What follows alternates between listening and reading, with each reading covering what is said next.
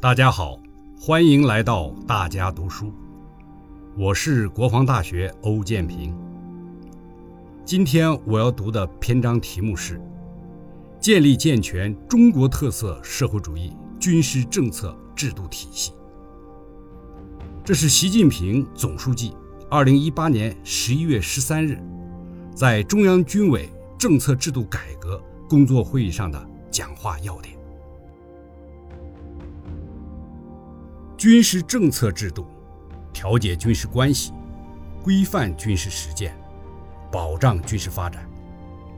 军事政策制度改革，对实现党在新时代的强军目标，把人民军队全面建成世界一流军队，对实现两个一百年奋斗目标，实现中华民族伟大复兴的中国梦，具有重大意义。要认清。军事政策制度改革的重要性和紧迫性，统一思想，坚定信心，步调一致，狠抓落实，把军事政策制度改革任务完成好。在革命、建设、改革各个历史时期，我们党根据形势发展变化、党的历史使命、人民军队担负的职责任务，根据建军治军特点规律。和实践要求，不断调整和完善军事政策制度，为人民军队永葆性质和宗旨，提高打赢能力，不断从胜利走向胜利，提供了重要保障。中国特色社会主义进入了新时代，国防和军队建设也进入了新时代，解决军事政策制度深层次矛盾和问题。全面释放、深化国防和军队改革效能，开创强军事业新局面。掌握军事竞争和战争主动权，迫切需要适应新时任务发展要求，对军事政策制度进行系统深入改革。军事政策制度改革的指导思想是，以新时代中国特色社会主义思想。和党的十九大精神为指导，深入贯彻新时代党的强军思想，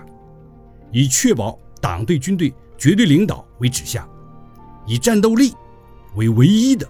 根本的标准，以调动军事人员积极性、主动性、创造性为着力点，系统谋划、前瞻设计、创新发展、整体重塑，建立健全中国特色社会主义。军事政策制度体系，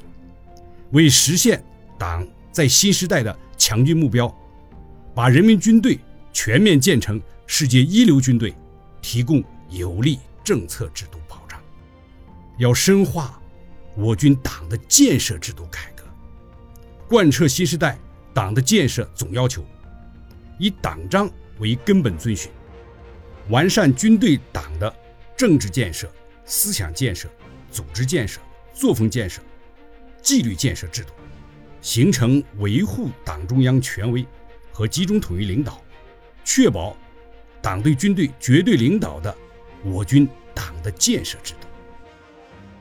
要创新军事力量运用政策制度，适应国家安全战略需求，聚焦能打仗、打胜仗，创新军事战略指导制度，构建。联合作战法规体系，调整完善战备制度，形成基于联合、平战一体的军事力量运用政策制度，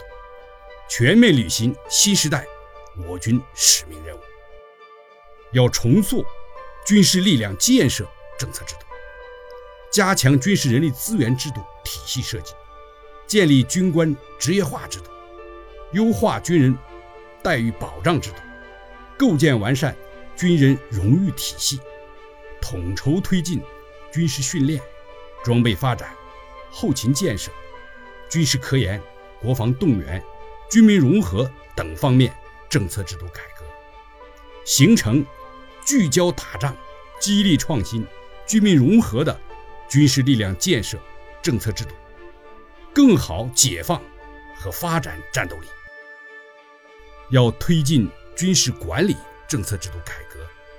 创新战略管理制度，构建军费管理制度，加强军事资源统筹安排，推进法规制度建设集成化，军事法规法典化，